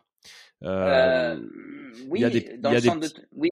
Non, pas, je parle pas à Toulouse, mais il y a des villes. Tu vois, j'ai vu des villes que je connais bien, Albi, Montauban, etc., qui sont des villes très patrimoniales aussi, mais qui sont beaucoup moins chères que Toulouse. bien sûr. Tu, peux, tu peux trouver des, tu peux trouver des immeubles à 300K sans problème dans ces zones. Alors, ce qu'il y a, c'est que tu dois le mettre en location ton bien. Donc ton Malraux que tu fais pour toi tout seul, non. Je t'explique pourquoi, parce que tu vas, sauf à te, c'est fait pour le louer derrière. Hein. Ouais, ouais, La condition, c'est de le louer pendant 9 ans. Donc euh, le Malraux, euh, tu peux monter une opération Malraux, tu dire toi, bah ouais, j'achète un petit immeuble, tu l'as dit tout à l'heure, à 300 000, je fais euh, 300, 400 000 euros de travaux. Bon, bah je vais le découper. Euh, mon immeuble, j'ai un ratio 40, 400 000 euros de travaux à découper pour chacun. Ce qui est important aussi, euh, Julien, c'est que pour qu'il soit attractif ton Malraux, il faut que la répartition, la cote-part travaux fonciers soit intéressante. D'accord? Donc, euh, tu as acheté ton bien 300 000. Si tu veux que ce soit intéressant pour tes, clients en termes de levier fiscal et de défisque, il faut que tu aies une enveloppe de travaux qui soit suffisamment importante. D'accord? Donc, songe bien à ça, c'est quand même très particulier et très spécifique. C'est-à-dire que si tu as une opération avec un ratio 50% de foncier, 50% de travaux, bah, le levier fiscal du Malraux va pas être forcément très intéressant pour ton, pour ton, ton acquéreur derrière. Donc, c'est plus complexe que ça. Il faut vraiment tout étudier. Le projet doit être bordé de A à Z avec un vrai, une vraie stratégie financière derrière sur l'acquisition. Mais dans l'absolu, je te dis, oui, c'est possible. Tu peux faire ça. Voilà. Et là, c'est moi qui décide de la cote-part ou comment, comment se calcule la cote-part dont le client va bénéficier du Alors, bon, je suis pas opérateur, mais le travaux, tu vas les justifier en fait. X, tu vas devoir ouvrir ce qu'on appelle une, association, euh, euh, une ASL, qui va s'occuper des travaux et qui va s'occuper d'appeler les travaux au nom des futurs copropriétaires, etc. C'est assez complexe quand même à mettre en place. C'est pour ça que tu n'as pas 50 000 acteurs, que tu as finalement assez peu d'acteurs sur la réhabilitation en Malraux euh, des, des, immeubles. Parce qu'effectivement, il faut te border juridiquement. Mais si tu creuses le sujet, si tu as du cash, si tu as une banque qui t'accompagne sur euh, un projet à 1,5 million, euh, 1 million 500 000 euros, tu vois, admettons, bah oui, pourquoi pas, tu peux monter une opération en tant que marchand de biens en Malraux. D'ailleurs, euh, il y a beaucoup d'opérateurs. Sur le monument historique, il n'y a que des gros opérateurs. C'est il n'y a pas de, de, mmh. petits opérateurs. En Malraux, tu peux retrouver des petits opérateurs qui font bah voilà, une opération, deux, trois, etc. Mais pour que ce soit rentable, il faut que tu aies la bonne cote-part de travaux. Et il y a quand même tout un aspect juridique, etc. derrière. Tu vois c'est une vraie opération financière. C'est pas j'achète un immeuble euh, en périphérie à 250 000 euros et, et euh, je le mets en location, le petit immeuble de rapport dans un dans une zone où l'immobilier est pas cher. Quoi. Mais euh, l'intérêt pour l'opérateur, c'est quoi? C'est de vendre plus cher au mètre carré du fait de, de compenser en fait. L'opérateur, il va acheter. L'opérateur, souvent, il va avoir sa propre structure pour faire des travaux, etc. Et finalement, il va acheter. Il faut que tu dises que souvent, ce qu'il achète, c'est des immeubles. C'est pas genre ils sont un petit peu abîmés c'est euh, vraiment, ça a été squatté. Ils sont, euh, c'est des immeubles qui sont complètement à la dérive, quoi. Si tu veux, donc ils achètent ça pour une bouchée de pain. En plus, je pense qu'ils ont des subventions derrière qu'ils doivent obtenir parce qu'effectivement, bah, quand tu es dans le centre de Bordeaux, que tu as un immeuble complètement pourri, euh, avec même limite en péril, etc., bon, bah, qui va le racheter? Personne. Personne n'a envie de racheter ça. Donc l'opérateur, lui, va dire, OK, là, il y a un plateau de 1000 mètres carrés, euh, lui, il va budgéter les travaux. Et oui, il va le revendre plus cher que d'immobilier ancien, mais ça me paraît être euh, logique. Mais vu qu'il a payé pas cher son foncier, qui sait comment euh, gérer les travaux et les optimiser, bah oui, il va faire sa marge, hein, ça c'est sûr et certain. Mais comme tout marchand de biens, finalement, va faire sa marge, c'est le fait d'acheter en gros l'immeuble, tu payes moins cher au, au, prix au mètre carré, et c'est de le découper derrière. Donc ça reste la même opération, c'est une opération de découpe. Sauf qu'effectivement, il y a du levier fiscal pour les investisseurs qui sont derrière. Mais ça nécessite de faire des vrais travaux dans les règles de l'art. C'est pas des petits travaux, c'est des vrais travaux. Et souvent, c'est des ruines qu'ils achètent pour les réhabiliter. Bien sûr. Ouais, ok. Ok, très clair. Je vais me renseigner. Euh, je vais renseigner. J'ai euh, des immeubles en stock qui pourraient euh, servir sur ce genre de, de sujets qui font partie des zones, c'est certain. Donc, ça peut être intéressant. Ok. Bien sûr. très bien. J'ai l'impression que le, la défisque, quand même, ça reste un marché d'intermédiaire. Alors je me fais un peu punchy volontairement, mais ouais, voilà. Et du coup, c'est comment ça se passe en fait? C'est quoi le workflow des, des, intermédiaires sur un Pinel, par exemple, pour revenir sur le Pinel Alors, comprendre comment sont rémunérés. Tu peux faire différentes choses. Moi, sur le conseil, je peux très bien facturer de, la rémunération, ne serait-ce que sur le conseil, etc. On a arbitré un choix, c'est de se dire pour l'instant on est, on est gratuit, on l'est encore, c'est-à-dire que on vous conseille, si vous faites l'opération avec nous, ben on est rémunéré par le promoteur. D'accord? C'est les partenaires qui nous rémunèrent. Le promoteur, en fait, il faut que tu comprennes que quand il va lancer une opération, il a un foncier, bah, bah, il va monter une opération, je sais pas moi, euh, à, Tours, voilà. Donc, euh, il va faire une opération de 100 logements. Donc, son métier, lui, c'est pas de vendre du logement, c'est de le construire, c'est de le bâtir, c'est de trouver du foncier et c'est surtout qu'il s'écoule vite. Pourquoi? Parce que il y a des notions, plus tu écoules vite, plus tu as effectivement la garantie financière d'achèvement qui arrive, donc tu es sûr que ton opération arrivera au bout et puis ça permet de financer la construction. Et puis le promoteur, pourquoi il y a un, marché d'intermédiaire Je te l'ai dit tout à l'heure, euh, le type qui veut faire un Pinel tout seul, qui n'a pas fait gaffe au plafond des loyers, qui n'a pas fait gaffe au plafond des, niches fiscales, qui n'a pas fait attention au plafond des prix au mètre carré, euh, qui a une TMI à 45. Il a voulu faire son Pinel tout seul, il s'est planté. Et c'est arrivé, on en a, euh, on en a, comment dirais-je, auditionné un paquet comme ça de, personnes qui se sont trompées et qui n'avaient pas du tout la rentabilité qu'ils pensaient avoir. Donc déjà, il y a une espèce de complexité sur le plan de l'avantage fiscal et de l'investissement immobilier. Toi, Julien, tu es au fait de ces choses-là, tu as un podcast sur le sujet, tu es investisseur toi-même, donc tu connais un petit peu tout ça, mais c'est combien d'heures de lecture, ah non, mais de prise d'information? C'est des milliers d'heures finalement, et c'est ça qui t'a rendu expert et qui finalement pourrait te permettre toi aussi de conseiller tout un chacun dans l'investissement euh, immobilier. Mais c'est un marché d'opérateurs pour une raison simple, c'est que le promoteur, c'est pas son job.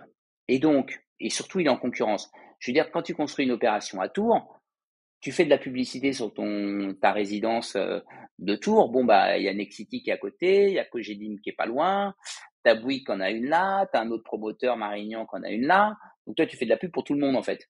Parce que la personne qui va acheter du neuf va se dire, bah ouais, alors il y a le tien, puis il y a quoi d'autre quoi? Et puis il va regarder un petit peu ce qu'il y a euh, tout autour. Donc le promoteur, lui, il détermine dans l'assiette de vente ce qu'on appelle des frais de commercialisation. Qu'est-ce que ça veut dire ces frais de commercialisation? C'est les frais de marketing. Il a un coût. Bulle de vente, plaquette, rémunération de, des, commerciaux euh, en interne, publicité sur Internet, publicité 4 par 3. Bon, bah, tu sais, quand tu payes quelqu'un euh, en France, un, commercial, tu les charges patronales, etc., etc. Donc finalement, lui, il va déterminer que pour commercialiser tous les lots, c'est 5% du montant de l'opération en frais de commercialisation. Plus je vends vite, je préfère redistribuer ces frais de commercialisation que m'embêter moi-même à vendre, à faire de la pub, à être en concurrence avec les autres. Donc les deux, les deux raisons, c'est qu'un, le promoteur, il a une opération sur un instant T et il est en concurrence avec les autres, donc c'est difficile d'en faire la publicité. Et de deux, euh, c'est effectivement qu'il ne sait pas arbitrer euh, avec les investisseurs. Il va pas te conseiller sur l'investissement locatif, il va pas s'amuser à déclarer tes impôts pour toi, il va pas chercher ton financement pour toi, il va pas faire tout ça. Donc voilà pourquoi c'est un marché d'intermédiaire et c'est même un marché d'intermédiaire, y compris sur la résidence principale, parce que nous, on fait effectivement de l'investissement immobilier, que ce soit les lots des fiscs, mais aussi du LMNP, de la colocation, etc. On fait tout. Hein. Mais dans le neuf, on fait aussi de l'accompagnement sur l'acquisition en achat de résidence principale, qui est souvent assez oublié comme espèce de petite martingale, mais tu sais que quand tu achètes euh, dans du neuf, surtout quand tu es jeune acquéreur, primo-accédant, bah, tu as des avantages. C'est-à-dire qu'effectivement, tu as le prêt à taux zéro, par exemple. Donc, le prêt à taux zéro aujourd'hui, quand tu as 0%, quand les taux sont à 3, 3,50, je te laisse imaginer quand tu as 40% de ton bien, qui est financé avec 0% de taux d'intérêt. D'accord? C'est sûr. Donc c'est un vrai avantage. Et puis parfois, tu as la TVA réduite aussi également, puisque dans le neuf, tu payes de la TVA sur le logement. Tout, objet neuf vendu euh, est soumis à la TVA. Et donc effectivement, tu peux l'acheter avec une TVA réduite à 5,5% au lieu de 15%. Quand tu cumules prêt à taux zéro, TVA réduite à 5,5%, en fait, tu achètes de l'ancien, enfin, tu achètes du neuf au prix de l'ancien. Exactement, avec des avantages euh, des avantages en termes d'intérêt de, d'emprunt, etc. Donc c'est quasiment imbattable aujourd'hui. Et puis surtout, ben oui, tu as un logement qui ne coûte pas cher euh, derrière. Donc on s'est spécialisé aussi là-dessus. On a une verticale sur l'acquisition parce qu'effectivement, on se rend compte qu'il y a plein de gens. Comment c'est venu?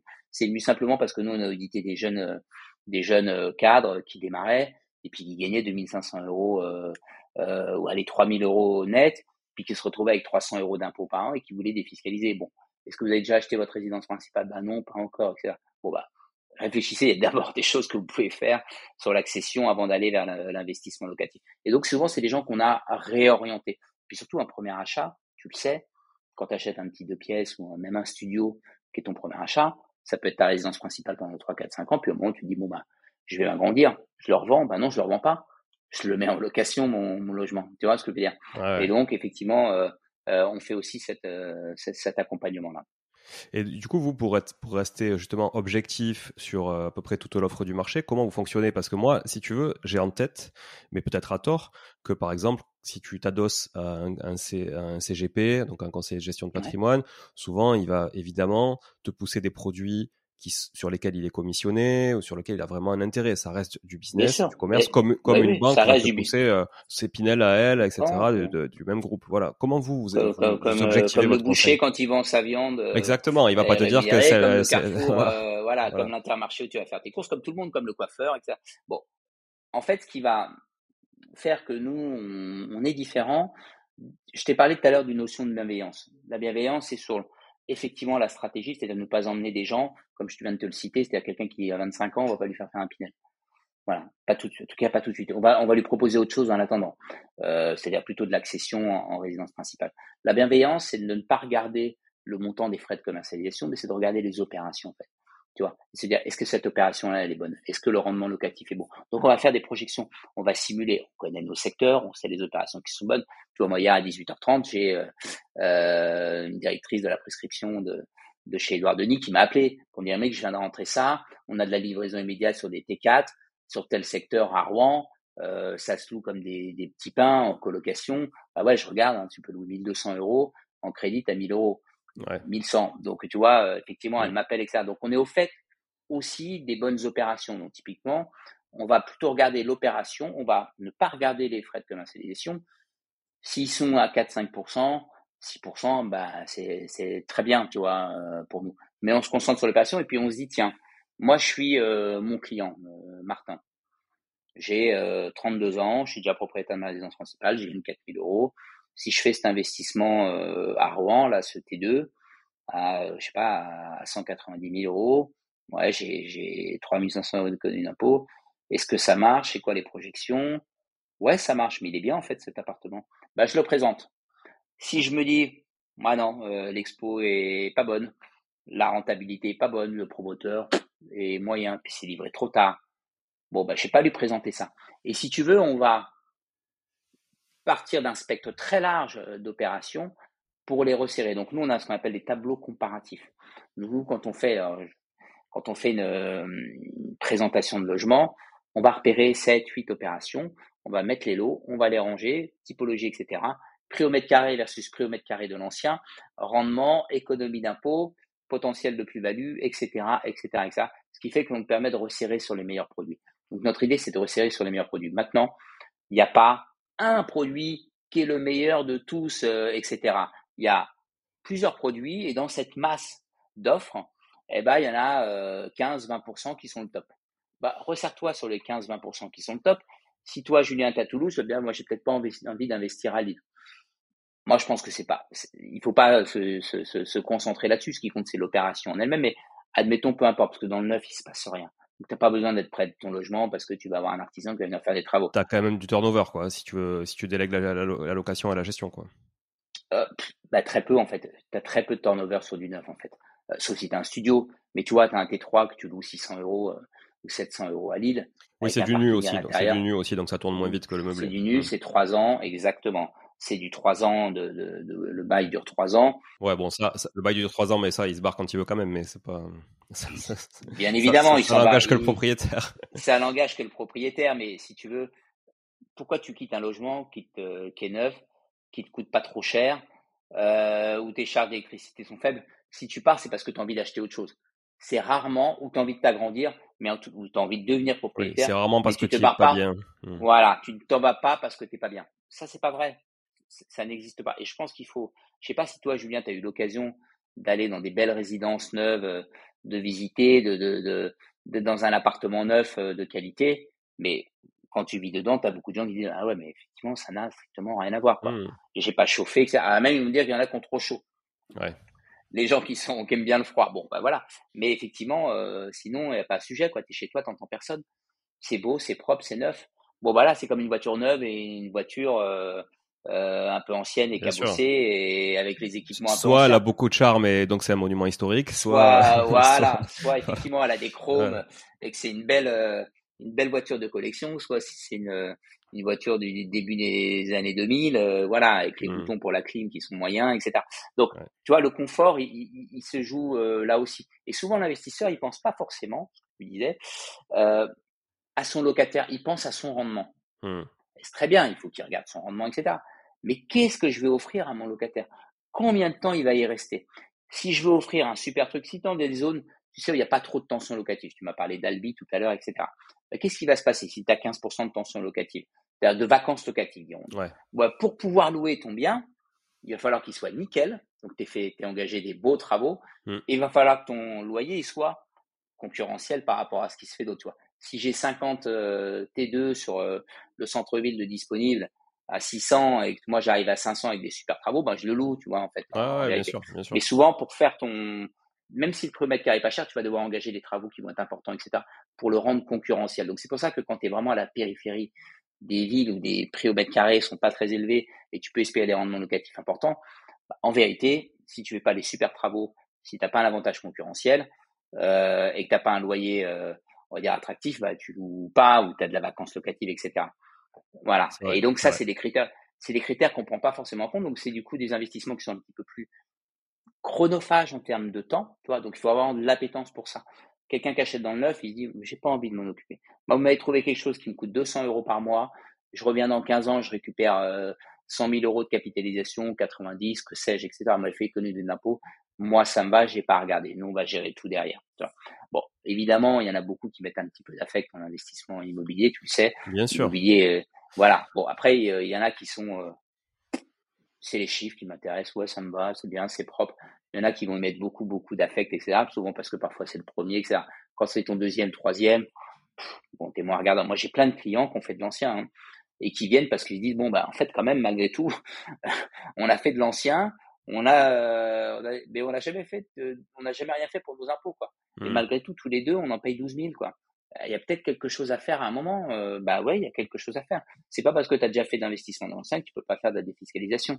Donc effectivement, il faut regarder en détail euh, les personnes. Donc on a un peu, on a vraiment tous les profils primo investisseur, secondo, terceau, celui qui veut défiscaliser, du cadre qui gagne très très bien sa vie, à la personne qui a qui gagne 3000 euros de revenus, 3500, tu vois. Et puis on va adapter le discours, la stratégie avec ça. D'ailleurs, euh, t'es, plutôt euh, votre clientèle, c'est quoi? C'est plutôt les salariés en, règle générale, en majorité? Alors, alors on a euh, profession libérale ah et oui, plutôt cadre, salarié, pas mal de gens dans la tech euh, ou alors des fonctionnaires, tu vois, couple fonctionnaire, 50 ans, 45, qui gagnent plutôt aux fonctionnaires. Bon, on va dire cadre de la fonction publique euh, qui sont nos clients, mais il y a une telle diversité.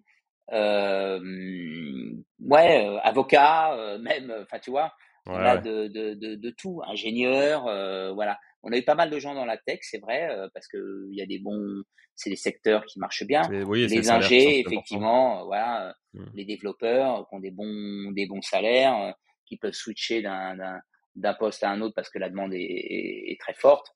Voilà, donc on a un peu de tout, mais oui, plutôt cadre, euh, euh cadre, cadre sup et euh, profession libérale ou euh, cadre de la fonction publique. Voilà. Finalement, c'est un bon panachage de la société française. Ouais, donc ça s'adapte vraiment à tout le monde, c'est juste une question de, de, de, chiffres, effectivement, comme tu le disais. Euh, Est-ce qu'on peut quand même trouver, euh, tu parlais tout à l'heure d'un exemple à Rouen que tu as eu hier soir, 1200 euros de loyer, 1000, 1000, euros de crédit, donc bon, quand tu rajoutes le foncier, euh, les charges de copro, etc., tu es quasiment à l'autofinancement. voilà. Ça dépend, ça dépend. Voilà, je pense que ça dépend aussi de, la période sur laquelle tu peux emprunter. Est-ce que justement les banques prêtent euh, sur les mêmes durées que l'ancien? Et si oui, est-ce qu'on peut trouver quand même des Pinel en, en, autofinancement? Très compliqué de trouver du Pinel en autofinancement. Mmh. Euh, on peut trouver des Pinel avec 100, 150 euros d'effort d'épargne si en face on met vraiment tout ce que je t'ai dit, c'est-à-dire, en fait, ça va être ISO entre ton loyer perçu, les économies d'impôts qui tombent et ton crédit, tu es ISO, hein, tu es, à peu près pareil, il hein, n'y a pas de différence. Mais si tu rajoutes derrière que tu as une taxe foncière, quand même, malgré tout, à, payer, même si pendant deux ans, tu as une exonération, c'est un des avantages du neuf. Tu as euh, la gestion locative, si tu la délègues. Bah, effectivement, tu as de la gestion locative, tu as de la fiscalité foncière au bout d'un certain nombre d'années. Au bout de 5 ans, 6 ans, 7 ans, tu vas avoir de la fiscalité foncière. Donc, trouver une opération au Pinel sans euh, en cash flow positif, non, en vérité, si tu mets tout bout à bout, ça n'existe pas. Et je vais te dire pourquoi aussi, ça c'est important, parce qu'en Pinel, tu ne mets jamais d'apport. L'intérêt, c'est pas de mettre de l'apport, puisqu'effectivement, tu es en location. Tu ne mets jamais d'apport.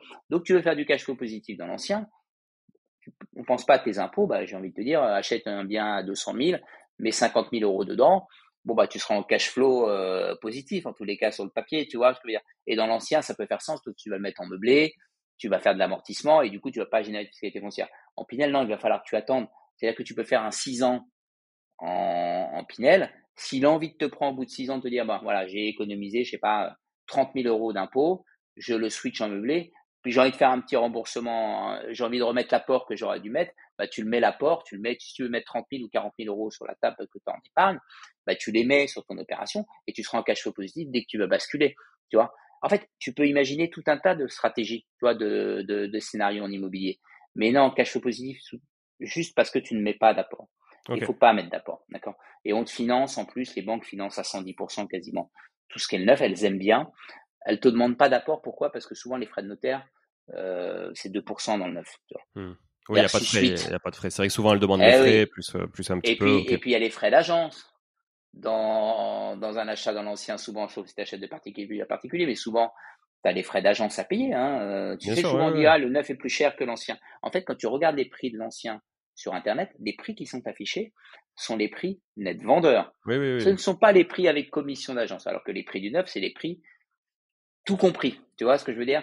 Donc, effectivement, euh, la banque va financer plus facilement du 110% sur du neuf. Nous, on ne nous demande quasiment jamais d'apport. Et si on te demande de l'apport, on va te demander les frais de notaire Bon, voilà, euh, sur un bien à 200 000, c'est 4 000 euros le frais de notaire. Même en ce moment, du coup, euh, ça c'est pas un peu restreint au niveau des, des conditions d'octroi bah, Moi, on m'a demandé les frais de notaire, j'ai eu des taux à 2,45 pour pour des clients récemment, tu vois. Après, j'ai plus du 3, du 2,90, euh, etc.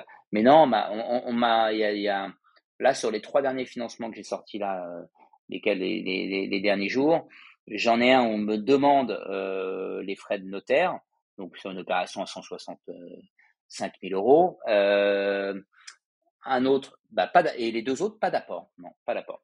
Ok. Et financement à 110%. Voilà. Ok, très clair. Euh, je reviens juste sur, tu disais euh, par exemple garder 6 ans, c'est intéressant, passer en meublé derrière, ça, enfin c'est intéressant, ça peut être en tout cas intéressant ouais, selon. Ça peut être, ouais, une optimisation bien sûr. Et donc si, si, je refais pour être sûr d'avoir bien compris, si tu t'engages 9 ans, ta déduction d'impôt c'est 2% du montant de, sur le Pinel Plus, oui. oui, sur du Pinel Plus? Si c'est 6 ans, c'est quoi? 6 ans, c'est toujours 2%. Toujours 2%. Euh, sur 6 ans. Voilà. En fait, tiens, pour résumer, on va, le Pinel Plus, il est conditionné à plusieurs euh, euh, critères. Le premier, c'est que ça soit en réglementation environnementale 2020. Tu sais, on a eu la réglementation thermique 2012. Mmh. voilà, bon, bah, c'est sur l'isolation. Euh, 2020, c'est toujours la même chose c'est l'isolation du bâtiment, mais on va se, concentrer sur, euh, comment dirais-je, les émissions carbone euh, produites pour la réalisation de l'ouvrage. Et donc, on va demander des isolants bah, plus naturels, c'est-à-dire du bois, euh, ce genre de choses, et pas l'isolant chimique. On va faire attention à la construction, mais finalement, la performance du bâtiment, elle est la même. Pour avoir du Pinel Plus, il faut être en réglementation environnementale 2020, donc il n'y a pas un choix pléthorique là-dessus. Puis il faut respecter un certain nombre de critères, type bah, euh, surface minimum, tu vois. Le T2 il doit faire 45 mètres carrés, le T3 il doit faire minimum 60 mètres carrés, avoir double exposition, 5 mètres carrés d'extérieur, etc. Ouais, ouais, ça c'est. Ah ouais, C'était déjà complexe et mmh. ouais, ça c'est restreint. Sinon, le Pinel normal, aujourd'hui, on est à euh, 1,75% du montant du bien frais de notaire inclus sur les six premières années. Et puis ensuite, on bascule euh, euh derrière en termes de, de, de, de, réduction. On est sur du 1,50, euh, et puis on finit à 0,75 sur la, sur, sur la fin. Ok, alors que sur le plus, c'est flat. Ça bouge pas, que ce soit 6 Alors que sur le plus, c'est flat, ouais, exactement. Ouais, ouais, ouais, ouais.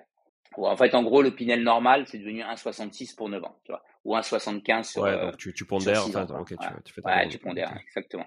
Ok, ok, bon, très clair. Impeccable. Est-ce que tu vois des choses qu'on n'a pas traitées? Il y a d'autres dispositifs peut-être fiscaux qu'on peut pas, on va peut-être pas rentrer dans le détail, foncier, mais alors oui, on a le déficit foncier. Il y a des opérations en déficit foncier qui existent, notamment je pense aux gens qui ont déjà des revenus fonciers très forts. Mais a un moment, tu peux pas t'inventer des travaux, euh, Julien. Tu vois, admettons que tu as 55 ans, tu as un bâtiment entier euh, à Toulouse qui est 100% euh, remboursé, tu es en bénéfice foncier maximum. Bon, bah, tu as beau faire ce que tu veux, euh, tu prends de la fiscalité foncière dessus. Bah, là, il existe des opérations, tu peux acheter un logement en opération de déficit foncier sur le même ratio qu'on je t'ai dit tout à l'heure, tu as Malraux 80% de travaux, 20% de, de foncier. Bon, bah là, tu viens faire un, gommer ta fiscalité foncière, parce qu'on sait que la fiscalité foncière, c'est ce qui est le plus fort. C'est quoi, c'est de, Normandie? C'est ça? De Normandie? Non, non, non, non, c'est des opérations en déficit foncier. D'accord, vraiment le déficit foncier. Euh, le, de, ouais, le de Normandie, c'est le même principe que le Pinel, sauf que euh, c'est sur de l'immobilier ancien, complètement réhabilité et mis au bout du jour, mais il y a un choix qui est très faible, et c'est surtout sur des secteurs, c'est des villes vraiment moyennes, moyennes, tu vois. Genre Nevers, genre euh, Cognac, euh, voilà, donc t'es pas à Lille, t'es pas à Bordeaux, t'es pas à Marseille, t'es pas à Rennes, t'es pas à Toulouse, tu vois. Mais il faut que ce soit l'opérateur, lui, qui ait fait en fait les, la réhabilitation en amont. Oui, oui, oui, oui, oui, oui, Il faut qu'il y ait un certain minimum, minimum de temps. Mais c'est dur de budgéter les travaux, tu le sais. C'est pas donné à tout le monde. En fait, toi, tu peux le faire parce qu'effectivement, tu fais des opérations de marchand de biens, tu as un background là-dessus, puis tu es passionné, puis c'est peut-être une, une de tes activités. Mais monsieur tout le monde, tu vois, tu as trois enfants, euh, tu, tu travailles 40 heures par semaine fait, t'aspires à partir en vacances, t'occuper de tes enfants et t'as pas envie de t'occuper d'une opération, quoi. Surtout si les travaux représentent 70% ou 80% du, du, bah, projet. voilà, j'imagine bien. Voilà, et puis il faut les budgéter, les travaux, il faut être sûr qu'ils soient exécutés comme il faut, enfin, tu vois, et l'artisan qui va s'en occuper, etc. Dans du neuf ou dans la réhabilitation, toutes les assurances, elles sont prises par l'opérateur. Puis l'opérateur, il a l'habitude, c'est peut-être sa dixième, sa quinzième, sa cinquantième opération qu'il fait. Ou pour les promoteurs, c'est sa millième. Quel est le sujet? Il sait maîtriser ça, tu vois. Ok, très clair. Alors, voilà. Impeccable. Euh, est-ce que tu as, d'autres choses à, ajouter? Je trouve que ça fait une heure qu'on discute de défisque, c'est pas mal. Moi, j'en connais un peu plus maintenant. En tout cas. Hein. Bah oui, oui, oui. Bah, sur ce que je t'ai dit, en fait, l'idée, c'est, en fait, il faut étudier, donc regarder le dossier. Donc, j'ai envie de dire, bah, les gens, ils nous contactent, ils disent, voilà, moi, ma situation, c'est ça, mes envies, c'est ça on regarde s'il y a quelque chose à faire, et puis ensuite on fera de la pédagogie, puis on fera de la projection dans les chiffres. Donc en fait c'est ça, l'idée c'est de se projeter. Et puis surtout, il faut arrêter d'écouter euh, les, détracteurs qui citent des exemples d'opérations complètement ridicules, parce que même moi à l'envers, je pourrais le faire sur de l'ancien. Regardez, euh, c'est nul l'ancien, j'ai acheté un immeuble de rapport euh, en banlieue de Périgueux, finalement je pensais louer chaque appartement 500 euros, je les loue 250 j'ai acheté mon immeuble 100 000 euros, oui, mais j'ai fait 150 000 euros de travaux. Donc du coup, sur le mètre carré au global, je suis, hors du plus marché. cher que le marché. Je suis hors du marché, etc. Tu vois, en fait, citer et dire bah il y a tellement de vacances locatives que finalement, bah là où je pensais rentrer euh, 8 000 euros de loyer par an, j'en rentre que 5 000. En fait, c'est une mauvaise opération. Bon, bah, c'est que tu as raté en fait ton opération. Il n'y a pas des mauvais immeubles de rapport, il n'y a pas des, des, des, il y a des bons, des bonnes opérations. Et du coup, il faut vraiment sortir de ça les gens qui t'expliquent en fait ce qu'il faut faire, c'est de l'immobilier, c'est de l'immeuble de rapport, euh, pas cher, faire des max de travaux, euh, faire du déficit foncier, etc. Et c'est super et c'est top. Ils ne se rendent pas compte que c'est des choses qui sont chronophages et ça va parfois mettre plus d'un an. Alors que nous, on peut faire des opérations en un mois, c'est plié. cest qu'on a étudié le projet, un mois plus tard, euh, on a trouvé le projet et puis et puis c'est parti quoi, tu vois. Donc c'est pas les mêmes les mêmes choses. Donc ouais, arrêtez d'écouter des gens surtout qui parlent du Pinel sans le connaître. Et vous aussi des exemples de Pinel à Valenciennes avec des, un médecin euh, généraliste qui n'avait rien à faire ni sur le Pinel, ni sur Valenciennes. Voilà, tu vois le truc. Et qui a signé rapidement et, euh, voilà, et, que les, que les gens qui habitent Valenciennes, euh, qui ont des amis qui habitent Valenciennes, m'excusent. Je n'ai rien contre Valenciennes, mais pour le Pinel, c'est pas bien. C'est certainement très bien pour des petits immeubles de rapport, potentiellement, et je ne sais pas, mais alors pour euh, le Pinel, c'est pas forcément le, lieu. Tu vois. Moi, je prends Saint-Etienne comme exemple souvent, tu vois. Ouais, ou bah, t'as, as, Saint-Etienne, voilà, voilà.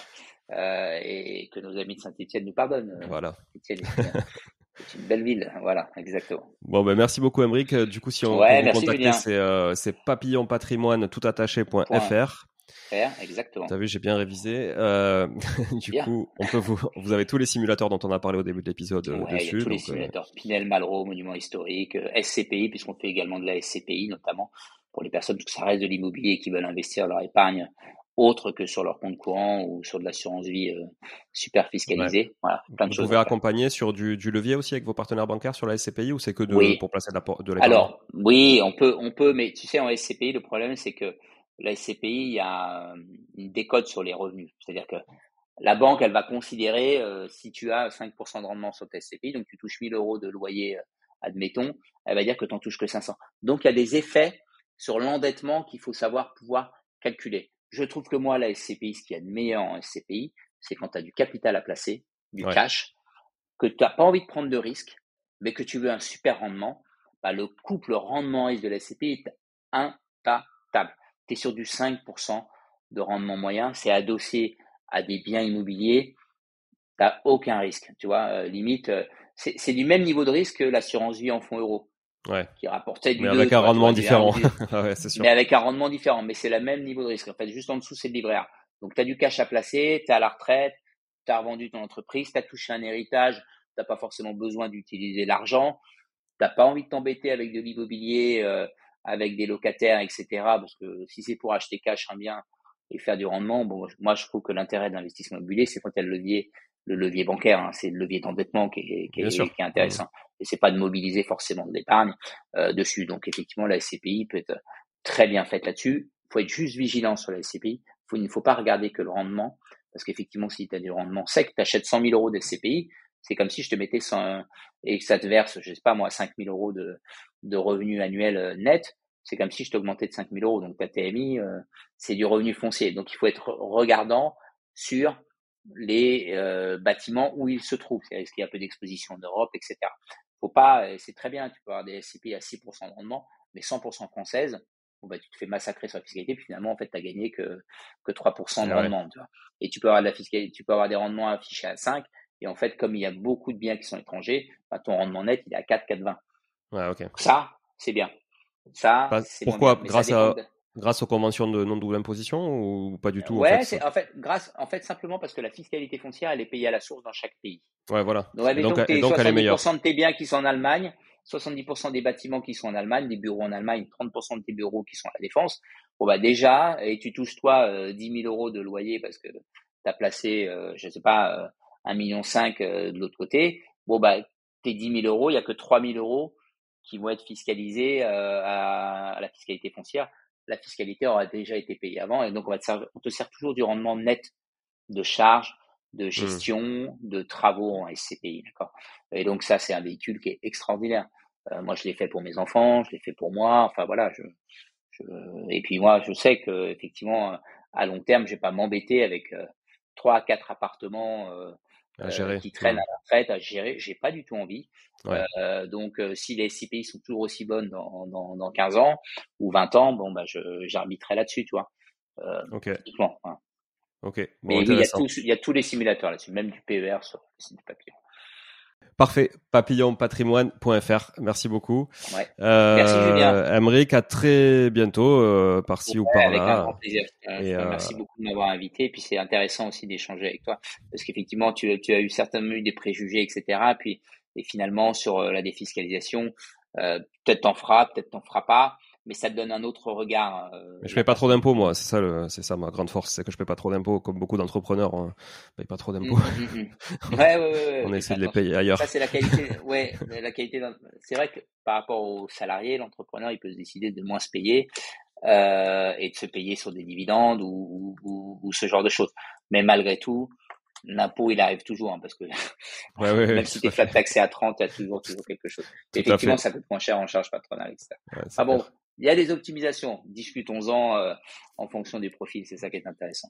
Bon, ça roule avec plaisir, euh, Merci encore à tout le monde aussi d'avoir écouté cet épisode. Julien. Évidemment, euh, n'hésitez pas à partager l'épisode autour de vous parce que c'est un sujet, encore une fois, qui est souvent mal adressé, euh, comme le disait Emric. Donc, partagez, partagez, partagez pour que tout un chacun puisse comprendre l'intérêt de l'investissement avec un but de défiscalisation, mais il faut pas que ce soit le but premier. On l'a dit tout à l'heure avec Amric. Ça reste de l'investissement immobilier. Ça reste l'investissement immobilier et le plus, c'est la défisque. Voilà. Euh, à la semaine prochaine à tout le monde. Euh, à bientôt Amric. Salut. Ciao, ciao. Salut Julien. Au revoir à tous. Merci. Bon, si vous êtes là, c'est que vous avez écouté jusqu'au bout et a priori, l'épisode vous a plu. Si c'est bien le cas, n'hésitez pas à le partager autour de vous. Notez ce podcast sur Apple Podcast et Spotify en laissant un commentaire 5 étoiles. Je ne vous le répéterai jamais assez, mais c'est grâce à vous que ce podcast vit aujourd'hui et peut continuer de vivre en vous proposant un contenu toujours plus qualitatif. Merci encore. Je vous retrouve très vite sur un nouvel épisode de Money Tree. En attendant, je vous souhaite la meilleure des réussites dans vos projets et un bon enrichissement. À très bientôt.